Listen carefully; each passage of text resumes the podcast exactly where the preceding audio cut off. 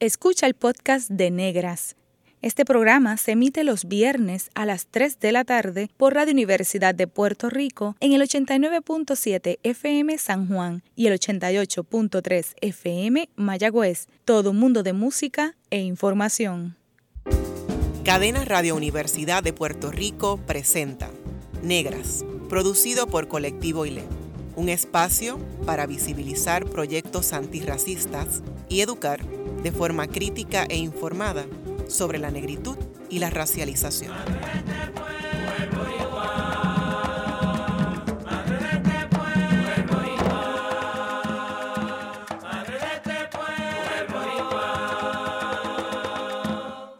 Gracias por sintonizar Negras. Les saluda Mariluz Franco Ortiz y Carmen Margarita Sánchez de León para conversar sobre el tema de vecinas promotoras de salud en Loíza. Nos acompaña aquí hoy Aida Judith Edwards Clemente y Aurinés Torres Sánchez. Aida Judith, para que puedan conocer un poco más sobre nuestras invitadas, Aida Judith Edwards Clemente nació en San Juan, Puerto Rico. Le gusta llevar alegría a los espacios donde labora y comparte con otras personas. Es una mujer luchadora y soñadora. Sus mejores maestros y maestras son sus hijos porque amplían su visión de vida y fueron ellos quienes le enseñaron a ser madre. Es una mujer líder en su comunidad de fe e integra, integra todos sus conocimientos en el área espiritual y laboral. Lleva trabajando en talleres Salud alrededor de siete años en distintas funciones y actualmente es la coordinadora del proyecto Promotoras de Salud Comunitaria en la iniciativa Mujeres y Salud.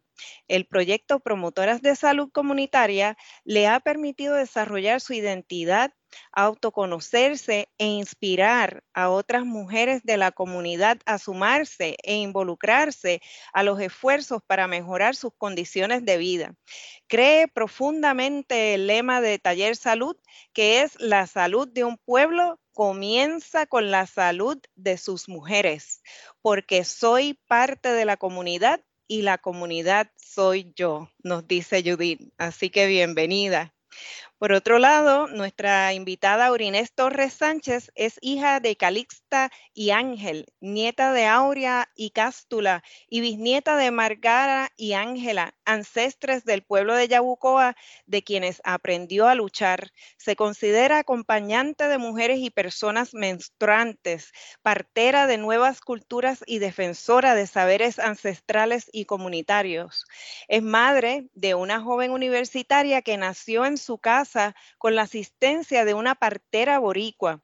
Aurinés es doctora en educación y educadora en salud pública con más de 30 años de experiencia en programas de salud comunitaria con poblaciones y grupos socialmente vulnerabilizados.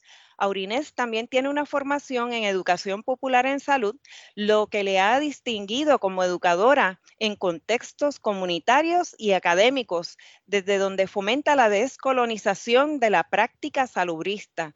Su práctica se caracteriza por fomentar enfoques transdisciplinarios y liberadores y solidarios como herramientas colectivas hacia una salud digna y para la defensa de los derechos humanos y la justicia social. De sus aportes se distingue la co-creación del primer modelo boricua de formación de promotores de salud comunitaria desde un enfoque de educación popular. En el 2019 fundó una iniciativa llamada Aula Comunitaria de Educación Popular en Salud, la cual provee acompañamiento en salud al liderato comunitario en el archipiélago de Puerto Rico para fomentar el apoderamiento comunitario en asuntos de salud. Ha colaborado en la formación y acompañamiento de promotoras de salud de organizaciones tales como Centro Paz para ti en, adjuntas, el Panal de Vieques, COSAO en Utuado y, por supuesto, Taller Salud en Loíza, entre otras. Además, es integrante de la Junta Directiva de la Colmena Cimarrona, organización que fomenta la soberanía alimentaria en la isla municipio de Vieques. Bienvenidas a Negras, Judith y Aurinés. Súper bienvenidas. Qué, qué, alegría, qué alegría. Esto esto va a ser eh, un banquete aquí, lo que vamos a tener. Este, así que les, queremos eh, extender nuestro, nuestro más cálido abrazo eh, y, nuestra bienvenida amorosa. Y bueno, para iniciar esta conversación, a mí yo voy a comenzar con Judith. Entonces, Judith, dime un poco con qué memorias tú asocias eh, el haber internalizado que eres una, persona negra. Y, si, y, en tu familia, ¿cómo, ¿cómo se maneja el tema? ¿Se habla de negritud? Eh, primeramente, gracias por esta oportunidad a las dos. Para mí es un honor estar con ustedes. Eh, referente, en referente a la pregunta, para mí, ser negra, las memorias que tengo, número uno es de, de mi mamá, de mi abuela, eh, que me llamaban mi negra, la negra Judith, mi negrita, pero lo hacían con, y lo hacen porque tengo a mi mamá y mi abuela viva eh, con tanto amor. Y esas memorias son bien gratificantes, aparte de que el Edwards viene de las Islas Vírgenes, mi papá es de San Tomás. Sí que hay una mezcla de San Tomás y Puerto Rico Loíza, y si vuelvo a nacer quiero ser negra. Y en cuanto a mi familia, como les repetí, siempre se hablaba de, de la negra linda, de esa es mi negra, de la negra tiene sabor y alegría. Y esas memorias para mí son bien importantes en mi familia. Tremendo. ¿Y cómo describes ese proceso de socialización eh, y ya más particularmente en la escuela, siendo racializada como no, no blanca y como mujer negra? En esa socialización en la comunidad, como mencionan en la escuela, eh, se torna un poco eh, triste porque aún en la escuela que estudié, primaria, escuela de Piñones, aún siendo todas y todos negros, eh, se comenzaba lo que es el, el bullying.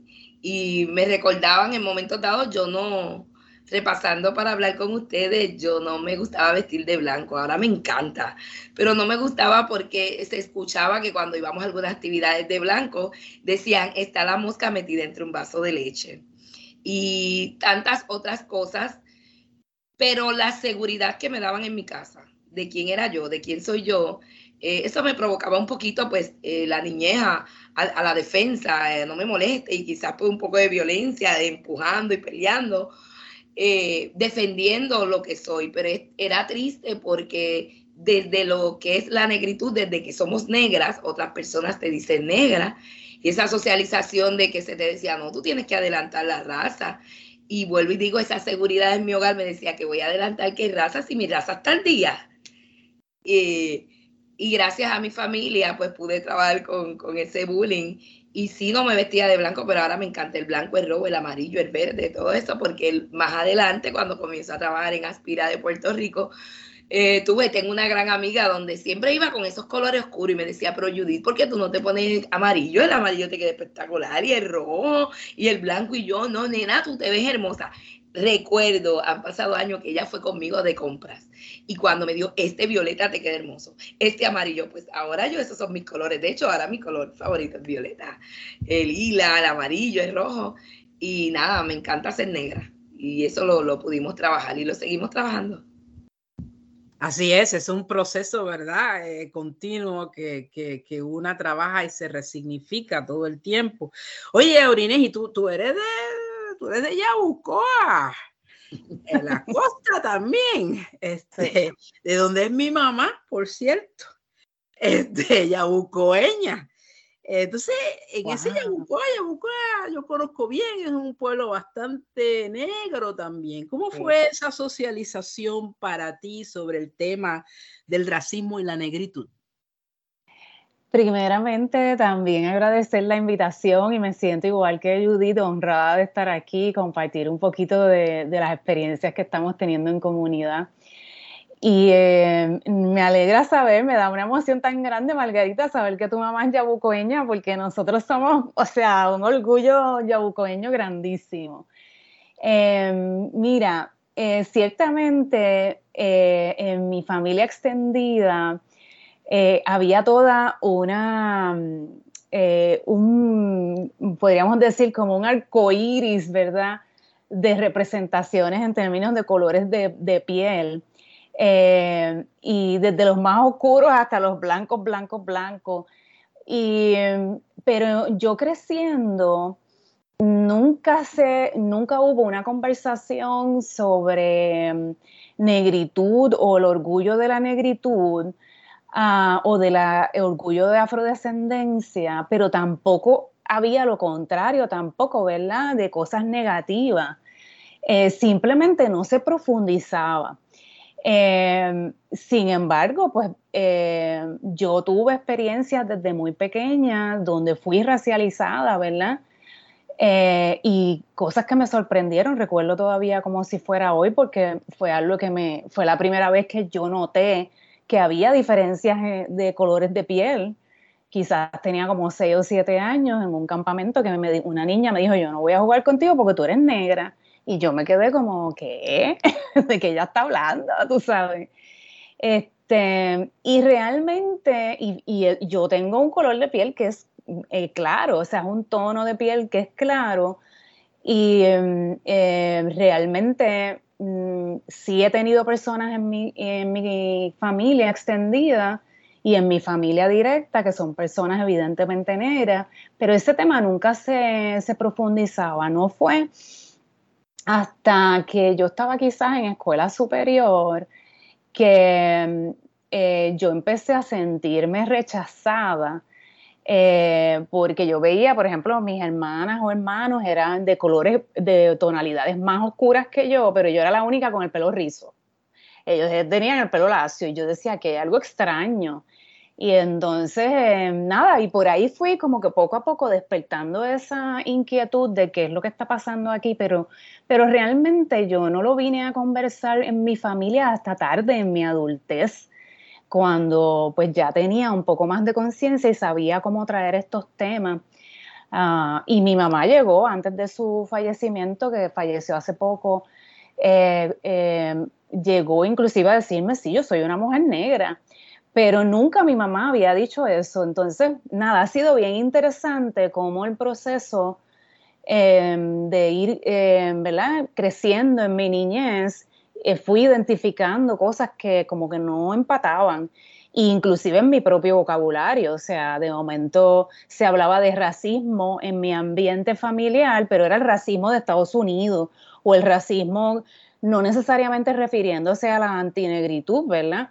Eh, aunque sí, pero también podía ser otro tipo de, de, racismo. Así que como que esta cosa allá lejos, no, no, no de nosotros y nosotras. Así que fue bien interesante. En verdad no fue hasta en los tiempos de universidad que tuve la oportunidad este, de profundizarlo y empezar a, despellejarme yo misma, ¿verdad? Y, reconocer que yo misma estaba reproduciendo inclusive muchas cosas eh, de racismo antinegro, inclusive racializando a otras personas sumamente interesante cómo se da esa experiencia y socialización y, diferencias también de acuerdo a las tonalidades de piel en Puerto Rico. E, esa es parte de la historia eh, común, ¿verdad? Que se repite una y otra vez y precisamente transportándonos un poco hacia tu formación académica, Ori, ¿cómo, ¿cómo, háblanos un poco sobre tu formación académica y cómo surge la iniciativa con Taller Salud? Ok, pues mira, em, realmente em, tengo que mencionar que algo que fue bien transformador en mi experiencia académica fue en mi bachillerato el poder participar de un curso que era de aprendizaje y servicio solidario con la Fundación SIDA de Puerto Rico, aquellos y aquellas que se acuerden. Eh, yo tuve eh, la oportunidad de participar en un proyecto que se llamaba el proyecto PAPES, que era un proyecto de entre pares eh, con mi gran mentor de toda la vida, Wayne Rosario, que siempre es alguien que yo sí adoro y amo mucho, ya hace mucho tiempo que no está con nosotros físicamente, pero él y otras personas más en, esa experiencia realmente fueron de mucha transformación en mi vida. Y me acercaron a la salud pública y me acercaron a la educación popular y me acercaron, ¿verdad?, a la comunidad Em, y ahí yo me quedé y me quedé juqueada, o sea, de, De ahí yo realmente hice una maestría en salud pública, en educación en salud pública, pero ya tenía, cuando ya tú empiezas a tener esa transformación, no hay vuelta atrás. Y los choques en, en ¿verdad? En, el, en la ciencia hegemónica de, y, y, de la que se enseña en nuestra academia, ¿verdad? Este, fue bien fuerte, así que yo estaba todo el tiempo ahí batallando. Eh, quise hacer inclusive un trabajo de investigación en promotores de salud y para aquel tiempo, estamos hablando de los 90, me dijeron, no, aquí no, eso, eso aquí no aplica aquí. Um, y tuve muchas experiencias, pero dando un poquito de fast forward, um, en el 2017, después de los huracanes, eh, ya yo había completado un doctorado en educación eh, con una especialidad en teoría, diseño y evaluación curricular y precisamente trabajando los temas de, eh, de coloniales enfocados en la salud después de los huracanes, eh, ya yo tenía una relación con Taller Salud de más de 10 años y sabrá Dios si es hasta más y yo pienso que son 10 años. Así que rápido eh, me tiré a la calle, me encontré con ellas en la calle y dije, mira, yo este, eh, tengo esta experiencia, ¿verdad?, de haber creado este modelo, co-creado el modelo con líderes en el Caño Martín Peña. Podemos este, hacer unas capacitaciones de taller salud. Eh, de promotores de salud con, las lideresas que ya existían y estaban trabajando. Ese fue el, inicio, el, inicio de esta experiencia que, eh, por la cual estamos hoy aquí. Wow, este, caramba, tremendo. Y, fíjate, eh, Judith, a mí me gustaría que tú ahora no, nos abordaras un poco.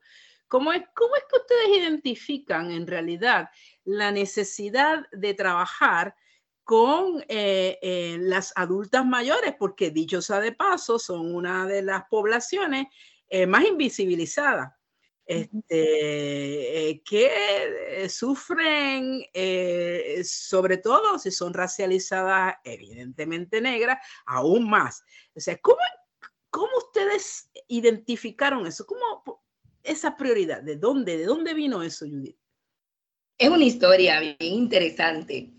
Eh, nosotras las promotoras, ya, ya digo que somos promotoras, pero lo éramos sin saber, como cuidadoras de la adulta mayor, luego del huracán María, eh, comenzamos a, trabajar en la comunidad más constante. Por la situación que trae el, huracán, pues nos vimos un grupo de, de lideresas de mujeres de seguir sirviendo a la comunidad, pero en especial a la adulta mayor. Comenzamos con comedores comunitarios y viendo lo que es las encamadas, llevándole todos los materiales de, necesidad de primer auxilio. Y algo que, tenemos en la comunidad de Piñones, que las chicas que estamos, las lideresas, pues siempre eh, nos, tenemos buena comunicación. Prácticamente había ya un censo de un grupo de mujeres y comenzamos a servirles y a servirle, a llevarle con la ayuda de Taller Salud, que siempre ha estado con nosotras eh, desde que comenzamos voluntaria, pues comenzamos a hacer ese comedor comunitario y a llevar pampers y todo de primeros auxilios. Al ver esto Taller Salud junto a Aurines Torres, pues dicen, bueno, estas mujeres, porque no solamente en Piñones, también pasa en, en el sector Melilla, las carreras, donde hay otras compañeras eh, pues comienza lo que es la capacitación de promotoras de salud, eh, dirigido especialmente por la doctora Aurines Torres con Taller Salud, y nos comienzan a capacitar a nosotras. Pero se identifica así con esa necesidad, se hace más, eh, más fuerte cuando viene el huracán, que vienen las necesidades más fuertes y nosotras que siempre hemos sido cuidadoras, informales, pues llegamos y ya teníamos un grupo de, de mujeres adultas porque ya como trabajamos con ellas constantemente, pues ya había un tipo de censo y sabíamos directamente a dónde ir. Tremendo, tremendo. O sea que hay un trabajo ya de décadas, ¿verdad? Que se viene haciendo desde la comunidad y que se va entretejiendo con eh, iniciativas de taller salud. Y en este caso, pues nos interesa, Aurines, que puedas abordar sobre el proceso de participación comunitaria que implementaron, eh, em, en ese proceso que implementaron, considera varias etapas de planificación y que si puedes describir precisamente cuáles son esas etapas y cómo se fueron trabajando. Pues sí, mira, eh, este, siguiendo la línea de Judith, la, cuando empezamos el proceso de formación de promotora, la, una de las cosas que nos dimos cuenta es que la mayoría de las promotoras y de las mujeres lideresas eran cuidadoras, eran cuidadoras de adultos mayores. Y aparte de lo que está mencionando Judith, ¿verdad? Que eh, el impacto que sufrieron también las personas después de los huracanes, eh, parte de los diálogos que se daban en la formación, que es una formación, ¿verdad? Este, de, educación popular, ellas trajeron, ¿verdad? Ese interés de querer seguir trabajando con el tema de los adultos mayores y de las cuidadoras, porque ellas mismas lo estaban viviendo y sufriendo en carne propia. Así que cuando surge eh, ese interés de las mismas mujeres, eh, surge entonces de parte de la facilitadora eh, y de parte mía también una propuesta de, oye, ¿por qué no hacemos de este próximo paso a una investigación participativa, ¿verdad? Y entonces en esa investigación participativa las mujeres pueden contestar la pregunta de cómo ellas pueden ayudar o apoyar mejor a las cuidadoras de adultos mayores en sus comunidades. Y a la vez, entonces, la investigación participativa pudiera crear una metodología de acción comunitaria propia de las mujeres. Así que para eso utilizamos, ¿verdad? Sí, una espiral de pasos, como tú me estás preguntando, y la espiral de pasos, que, que era como que el patrón, ¿verdad? El template o el patrón, era una de cuatro, de cuatro fases o cuatro pasos. no terminó así, obviamente, pero inicialmente tenía, eh, partimos de una exploración, explorar más el tema, que sabíamos, que, cómo queríamos definir a las cuidadoras, qué tipos de cuidadoras hay, eh, qué información existía o qué no existía, ah, y qué se necesita saber de las cuidadoras, porque parte de de lo que las promotoras fueron aprendiendo es necesitamos saber y explorar más el tema antes de accionar. Así que esa, esa fase de exploración fue que incluyó una encuesta que las mismas promotoras diseñaron. Así que hubo un diseño participativo de una encuesta. Ellas mismas diseñaron las preguntas, hicieron la encuesta, eh, tabularon y analizaron. Y entonces eh, pasaron a la, segunda etapa, que era la de planificar. Con los resultados planificaron, ok, ya que sabemos que estas son las necesidades de nuestras cuidadoras informales, ¿qué es lo que vamos a hacer? Y entonces diseñaron eh, unas acciones que se implantaron, que esa es la tercera etapa, eh, la implantación, y después la última, que fue evaluar. Así que esas fueron las, el patrón que seguimos. los resultados fueron muy interesantes que a mí mismo los podemos compartir. Increíble, es una, una, gran diferencia lo que, lo que es eh, la investigación participativa, que intenta hacer un proceso sumamente decolonizador, ¿verdad? Donde el investigador o la investigadora no viene a imponer su línea, y su agenda, sino pues este, nuestra gente es hacedora, tiene un saber y lo, lo, puede trabajar. Y tú, eh, eh, Judith, nos has hablado realmente de un momento que es un parteaguas en Puerto Rico y ese parteaguas, ese momento crítico fue los huracanes, ¿verdad? Pero también hubo otro momento, ha habido otro momento crítico que ha sido como un patrón nosotros, que es la pandemia. Entonces, un poquito, yo quisiera que me hablara cómo la diferenciación de, esos dos parteaguas, cómo fue, cómo ha funcionado la iniciativa en, esas, en esos dos retos de esos diferentes parteaguas. Eh, y cómo, cómo la comunidad se integra eh, a, todo esto. Qué interesante la pregunta, me encanta, porque es como que el, principio y qué vamos a hacer ahora con lo que recibimos, ya de lo que en ese proceso que comenzamos esa capacitación las promotoras, yo soy parte de, de ese primer ciclo de promotoras de salud comunitaria. Y ya como mencionaba Aurines, que también quería aportar, como también tuve la experiencia de, tomar educación popular en EPES, en Chile, bajo una beca que hubo el programa EPES y, Taller Salud eh, y la doctora Aurines me permitieron llegar y de hecho Aurines me acompañó. Cómo aprendimos a, a confrontar lo que es ese diseño participativo de donde nacemos, estamos las promotoras y como decía Oriné, en esa encuesta nosotras eh, definimos lo que eran las cuidadoras informales, salió de nosotras. Una vez nos educan, en el segundo ciclo ya yo comienzo a facilitar el otro grupo de promotoras. es el segundo ciclo que comienzo como facilitadora. Cuando llega la pandemia, ya nosotras íbamos a comenzar a capacitar un tercer ciclo de promotoras. ¿Qué pasa? Esa pregunta que me haces, con el conocimiento y la experiencia, con la magna experiencia que hemos recibido, pues nosotros comenzamos el tercer ciclo y lo hicimos a través eh, con el internet y todo, pero gracias a toda esa capacitación, nosotros logramos graduar un tercer ciclo de promotora. La pandemia no nos detuvo. Y graduamos un tercer ciclo con todas las capacitaciones y para nosotros fue un logro lo que obtuvimos primero y para continuar trabajando en nuestras comunidades y no importando lo que pase, no nos va a detener nada, ni María ni la pandemia. Qué maravilla. Sí, eh, siguiendo esta línea, tengo muchísima curiosidad y tantas preguntas sobre este proceso tan rico eh, Aurinés, ¿podrías abordar o ambas eh, sobre las preguntas que desarrollaron?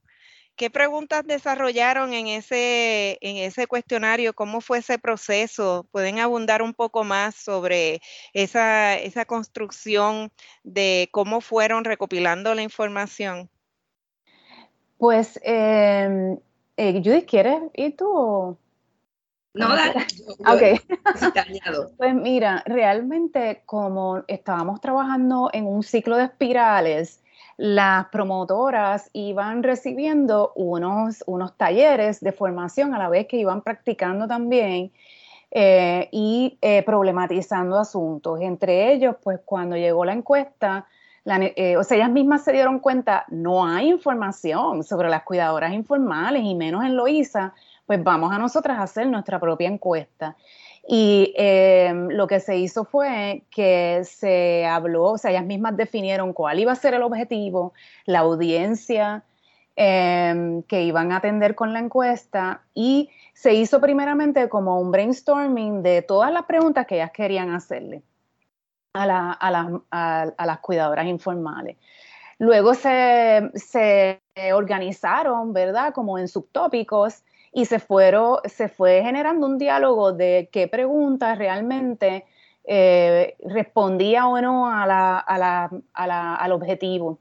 Y entonces, luego que se, ¿verdad? que se afinaron un poco más las preguntas o, las, o los tópicos, pues entonces se dividieron las mujeres en subgrupos y empezaron a crear preguntas. Obviamente ya ellas habían recibido entrenamiento de lo que son preguntas abiertas, preguntas cerradas, etcétera. Y mm, entonces se enfocaron principalmente en las necesidades, en saber las necesidades de apoyo que, que tenían las cuidadoras, eh, no solamente en términos educativos, sino qué apoyos ellas necesitaban, eh, tanto individuales como colectivos, y también eh, temas educativos que ellas necesitaban para poder fortalecer sus áreas de trabajo. También se identificaron quiénes si es que habían eh, eh, o existía alguna red de apoyo eh, que, de la cual recibían algún tipo de apoyo. Y debo clarificar aquí que cuidadoras informales para las mujeres en esta investigación eran las, familiares más cercanos, una tía, un hijo, un nieto, que, que, muchas veces no reciben paga y no tienen apoyos ¿verdad? Y que son las personas que sufren más. Así que está el adulto mayor que sufre, pero también el cuidador que es fundamental en el, en el adulto mayor, pero también que tiene un contexto familiar, el cuidador. Así que eh, esas fueron en general las áreas y los subtópicos. Excelente, vamos a continuar dialogando sobre este tema. En breve regresamos con Negras y continuaremos dialogando con Aida Judith Edwards Clemente y Aurinés Torres Sánchez sobre el tema de vecinas promotoras de salud en Loíza. Siga en sintonía con Radio Universidad de Puerto Rico. La clase de historia que no nos contaron, ahora se puede escuchar. Está escuchando el podcast de Negras. Este programa se emite los viernes a las 3 de la tarde por Radio Universidad de Puerto Rico en el 89.7 FM San Juan y el 88.3 FM Mayagüez. Todo mundo de música e información.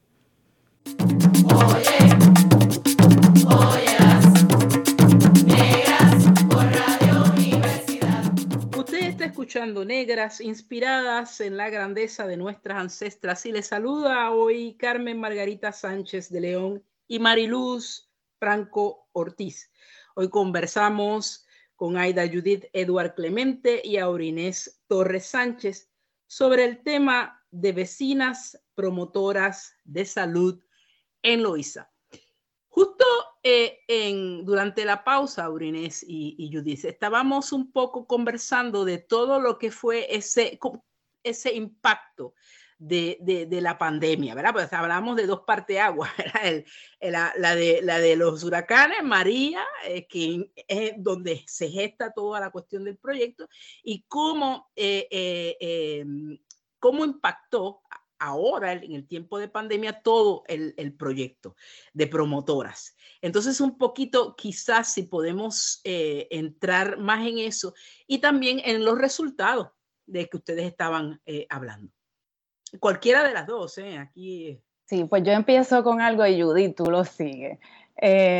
yo quiero empezar a contestar esa pregunta pensando y recordando esta memoria, Judith, de que cuando luego de los huracanes y empezamos a bompearnos y, y, empezamos a trabajar con los diferentes ciclos y las mujeres ahí trabajando duro, eh, había como en términos de ánimo, tú sabes, una, una cosa bien, bien, bien fogosa, ¿verdad?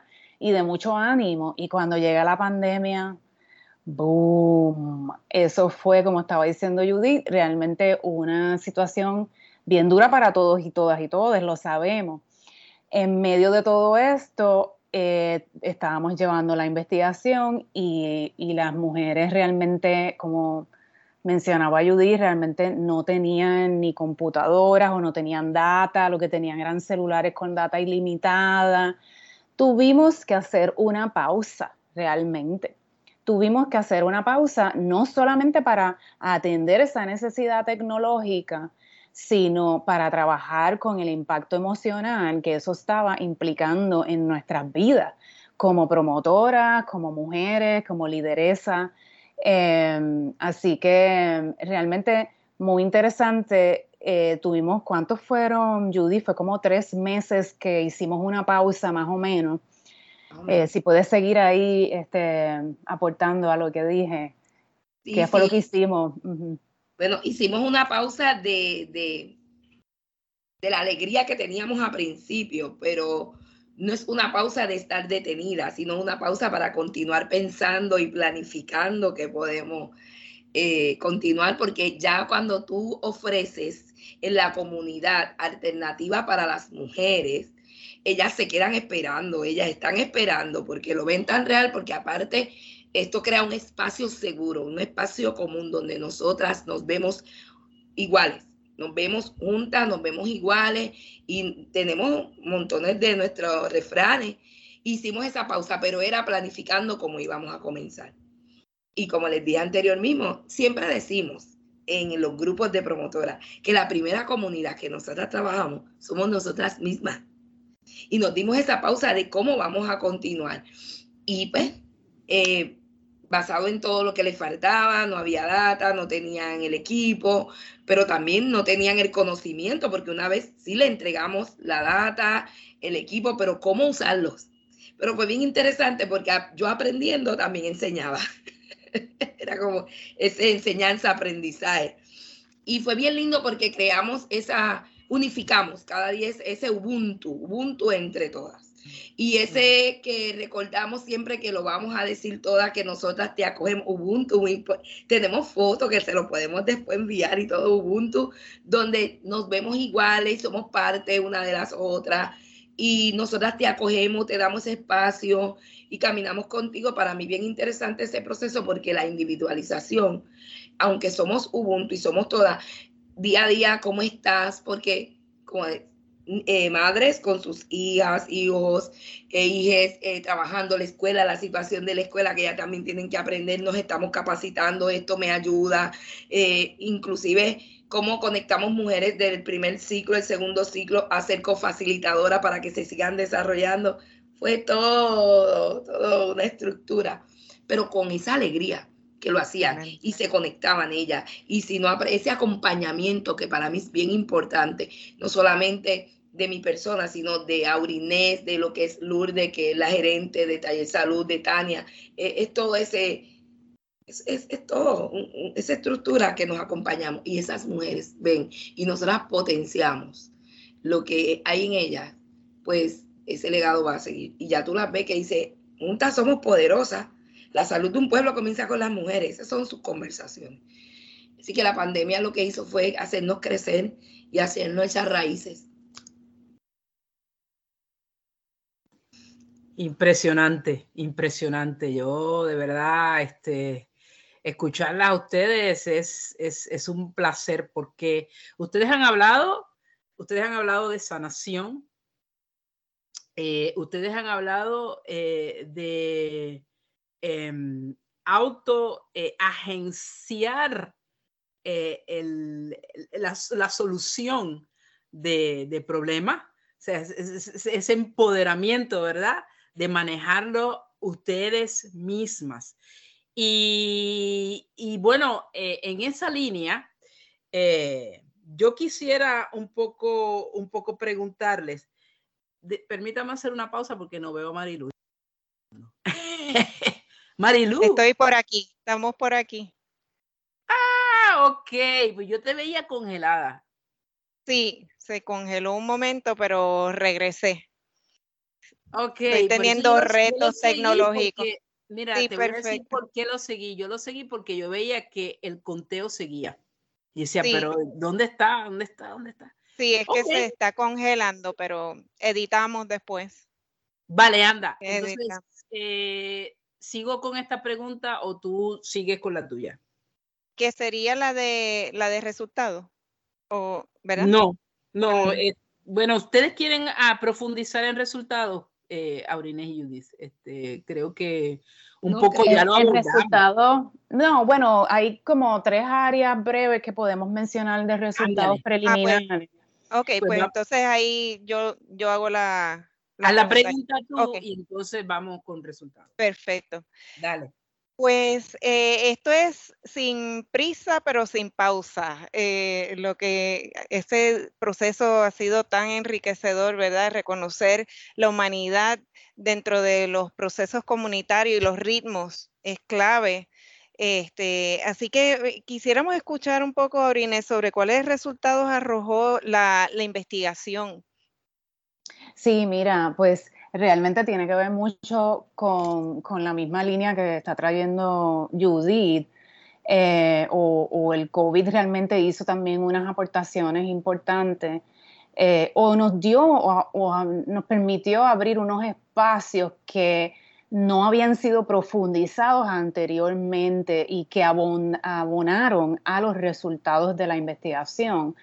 Así que podíamos mencionar tres áreas bien particulares una, que las mujeres y las promotoras de salud encontraron eh, unas formas de apoyo, en este caso se, tradujeron en guiones, en, unos, en unas cápsulas educativas breves eh, en audio para que las mujeres y las cuidadoras informales las pudieran escuchar en sus propios aparatos, ¿verdad?, de teléfono, porque las mismas cuidadoras en la, en la encuesta habían dicho que no tienen ni tiempo para ir a talleres.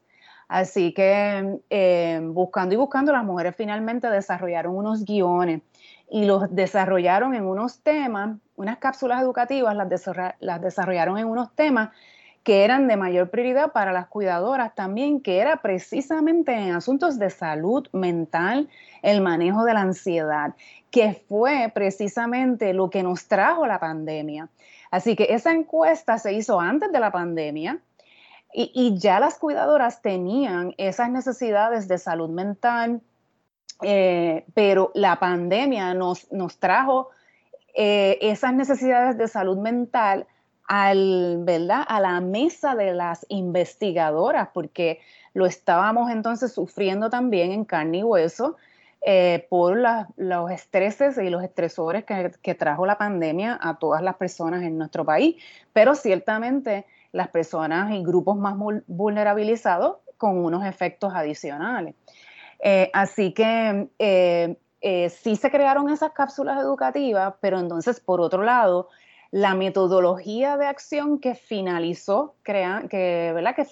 Que, que, crearon las mujeres, eh, ya no tenía cuatro pasos, tenía muchísimos pasos y es una espiral hermosa porque viene siendo como si fueran unos espirales dentro de cada espiral en donde las promotoras eh, proponen hacer el cuidado colectivo al interior de cada fase porque una de las cosas que descubrimos es que nosotras y nosotros como lideresas comunitarias, promotoras de salud, si no hay eh, el, trabajo de acción comunitaria tiene que ir a la par con el trabajo del cuidado colectivo de nosotras mismas. Eh, y sobre todo ante el, caos y las condiciones de emergencia y de opresión tan grande que estamos viviendo en los últimos años en Puerto Rico. Así que se hizo más urgente y más prioritario el asunto del cuidado colectivo. Así que hubo ah, respuestas, eh, acciones para las cuidadoras informales, apoyarlas en sus necesidades de salud mental. Hubo acciones em, de apoyo en salud mental para las promotoras e investigadoras. Ah, y entonces la metodología terminas proponiendo, ¿verdad?, que en la acción comunitaria las lideresas tomen en cuenta, ¿verdad?, esos asuntos.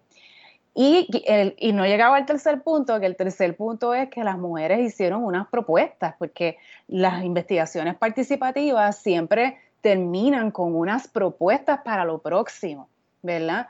Entre ellas estuvo una, eh, hacer una carta de derechos de cuidadoras informales, eh, una cooperativa de trabajadoras informales, un encuentro con otras promotoras, un colectivo de promotoras de salud, entre otras propuestas.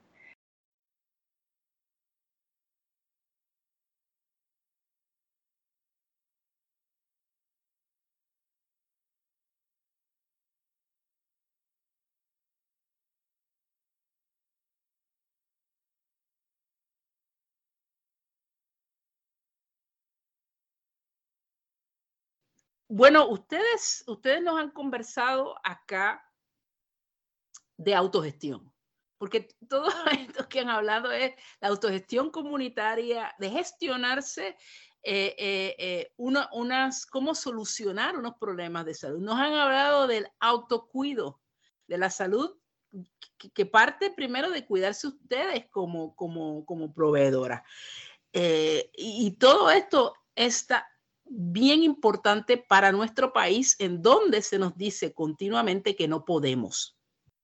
¿Verdad? La consigna es, no se puede.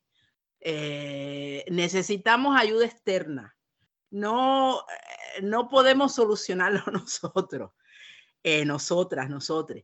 Entonces, ustedes son, para lo que yo estoy viendo, un microcosmo que nos da las posibilidades de que esto se pueda hacer en otras partes del país. Entonces yo les pregunto a ustedes dos, empezando por Judith, ¿qué tenemos que hacer diferente para integrar a las comunidades en estos procesos eh, eh, de autodeterminación en salud, por ejemplo?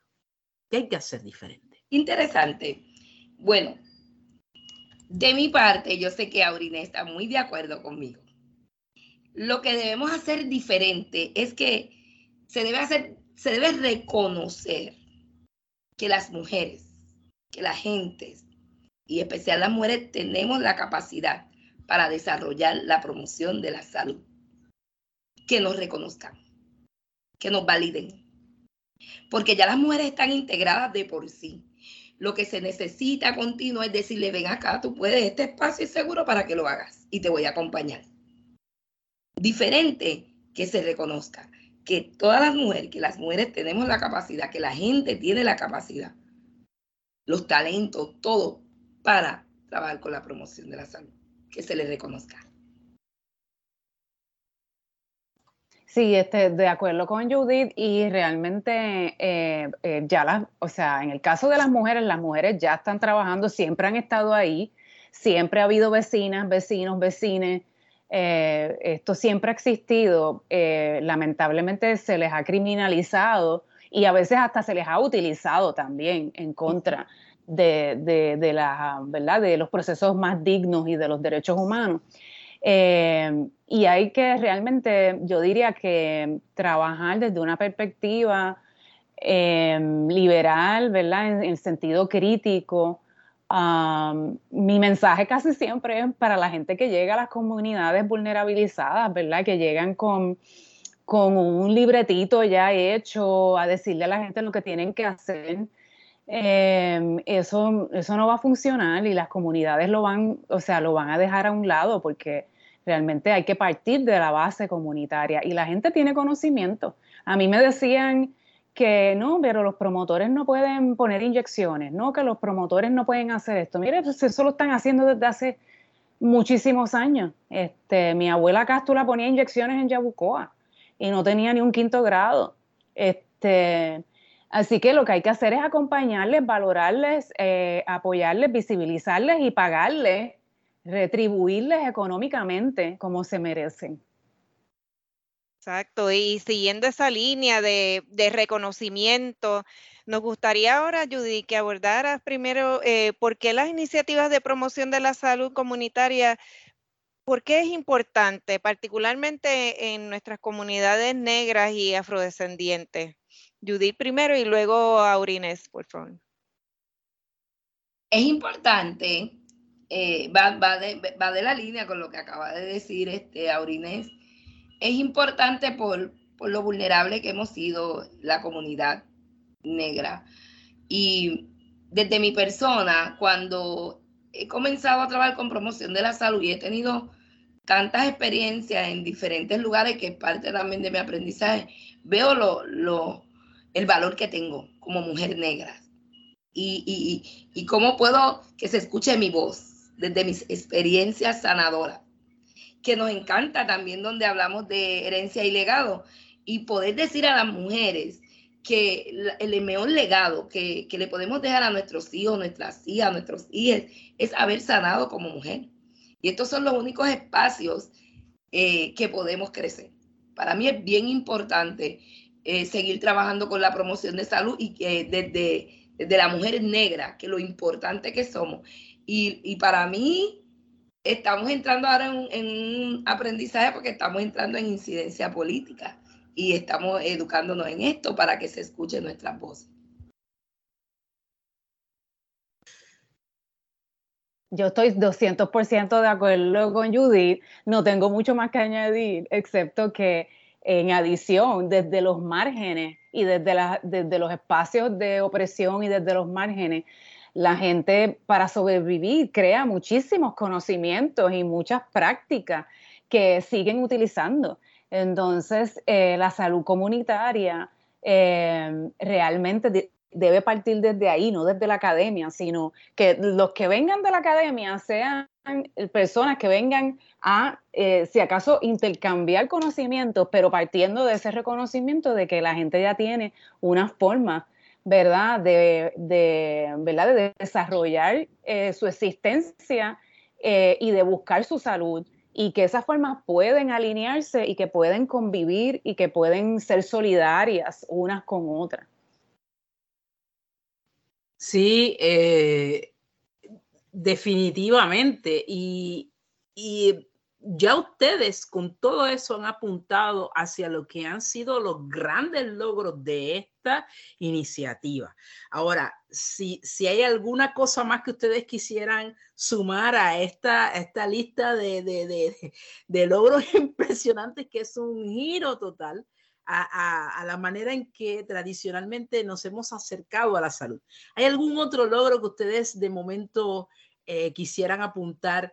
Eh, eh, yo, yo quisiera un poco en eso de los logros que ustedes me dijeran, ¿cómo se transformó Auriné y cómo se transformó Judith en este proceso? Porque eso es de los grandes logros. Vamos a ver, ¿cómo fue?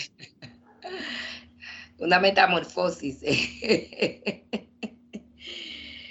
El día a día el día a día y darme la oportunidad de, enfrentar los retos y no tener miedo. Y, reconocer que, que, era, que era mi momento. Y cuando día a día voy mirando, porque hubo mucho para verlo, la transformación, tengo que ver todo ese proceso de esos retos, especialmente en la investigación. Eh, primeramente, el, tener que tomar la certificación que pide el R&B eh, en protección de sujetos humanos, en, la misma investigación, la información que se trabaja de la encuesta, la mayoría está en inglés y pues no domino el idioma y recibir esa ayuda. Y eso te puede decir que no continúe, pero mirando a las personas que me dicen, que me acompañan y me dicen, sí, tú puedes, pero también reconociendo todo el valor que yo tengo, pues lo trabajamos. Y cuando lo vine a ver, se sumó y se lo vi en aprendizaje. Y el día a día me transformé a hoy en día a la mujer que soy. He podido llegar a, modelar a muchas mujeres en mi pueblo. Eh, mujeres de la comunidad, porque también yo soy una mujer de fe y como mujeres que quizás tienen algunas eh, incomodidades con algunos temas, pero cuando llegaban a taller salud me decían, bueno, pero si tú estás aquí, yo puedo estar aquí. Yo le digo, pues todas podemos estar aquí y ser modelo para las mujeres ir transformándose, pues el día a día me transformo con ellas y cuando ellas se transforman, eh, yo sigo transformando y quiero seguir hacia adelante. Yo tengo que decir que realmente la transformación, esta experiencia a mí me ha transformado de una forma muy particular porque mm, esa misma experiencia que acaba de contar Judith en los principios de la investigación, cuando tuvimos que bregar con el IRB, em, este, ¿verdad? Para que ella fuera co-investigadora de este trabajo eh, y enfrentar, ¿verdad? Eh, con ella las limitaciones que, que enfrenta la gente de comunidad en estos escenarios que están, eh, ¿verdad? Que están tan colonizados, pero que también tienen unos sistemas y unas prácticas que oprimen, ¿verdad? Porque entonces imposibilitan. Y la transformación en mi caso ahí, utilizando ese ejemplo, ha sido reconocer y valorar más aún mi espacio eh, como persona que viene de la academia y con, los privilegios con los que, que tengo. Este, aún siendo una mujer y haber sido racializada y teniendo todas esas cosas que sabemos que también son parte de, las desigualdades que, se viven, pero reconociendo unos privilegios y, cómo em, reinventarme dentro de ese espacio para seguir moviendo la aguja, ¿verdad? Em, empujando, empujando eh, el trabajo de colonizador en la academia y haciendo posible, utilizando mi plataforma eh, para hacer posible que este tipo de oportunidades se sigan dando. Por ahí va mi transformación. Es, es difícil apalabrarla completamente, pero yo creo que por ahí hay una idea. modelo sumamente transformador, inspirador y poderoso Me parece que el poder de las comunidades está ahí, esa visibilidad, ese reconocimiento junto, y hay que decirlo, junto a la UPR, la doctora Aurinés Torres como parte de, la comunidad de la, la UPR, la universidad pública también, este, pues hay que reconocer esos logros, ¿verdad? Y queremos entonces ir, eh, digamos que culminando esta parte del diálogo, aunque seguiremos en la conversa, ¿qué es lo próximo y con qué sueñan Judith y Aurines? Judith primero. Judith primero. Sabías que iba a ser yo primero, Aurines y todas. Es que sueño, de hecho, como me describieron en la biografía, soy una mujer soñadora y una mujer de fe pero mi sueño que día a día lo escucha ya trilla en Taller Salud, ya lo conocen. Mi sueño es la Escuela de Promotoras de Salud Comunitaria del Caribe.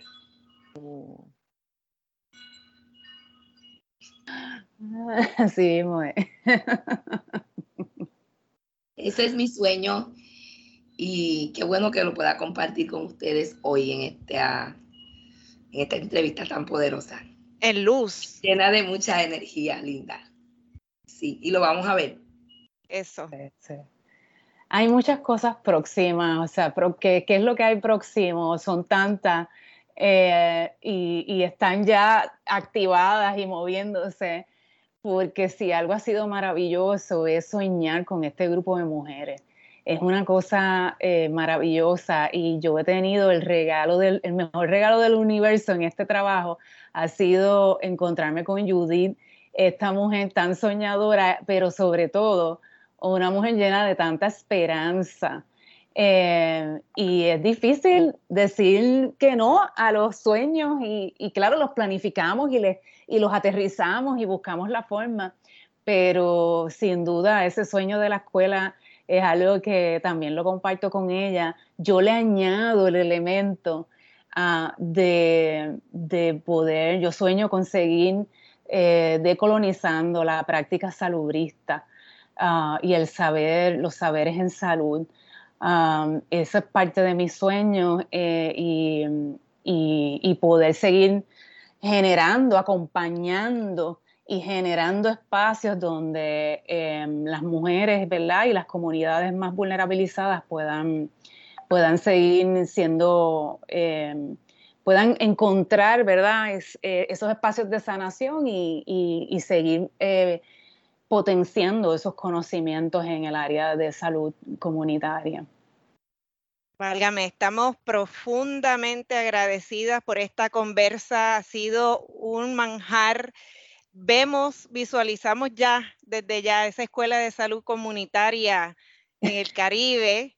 Así que en luz, en luz, Agradecemos profundamente su participación en este programa y por supuesto eh, les recordamos que Colectivo ILE estamos en Facebook e Instagram colectivo-ile.org y como siempre agradecemos al personal técnico de Radio Universidad por su apoyo en esta edición de Negras. Además agradecemos a Mayra Díaz Torres por sus aportaciones al desarrollo de este programa y no olviden sintonizar Negras el próximo viernes a las 3 de la tarde. Feliz viernes a todos. Cadena Radio Universidad de Puerto Rico y Colectivo ILE presentaron Negras, asumiendo nuestro justo lugar como forjadoras de cambio.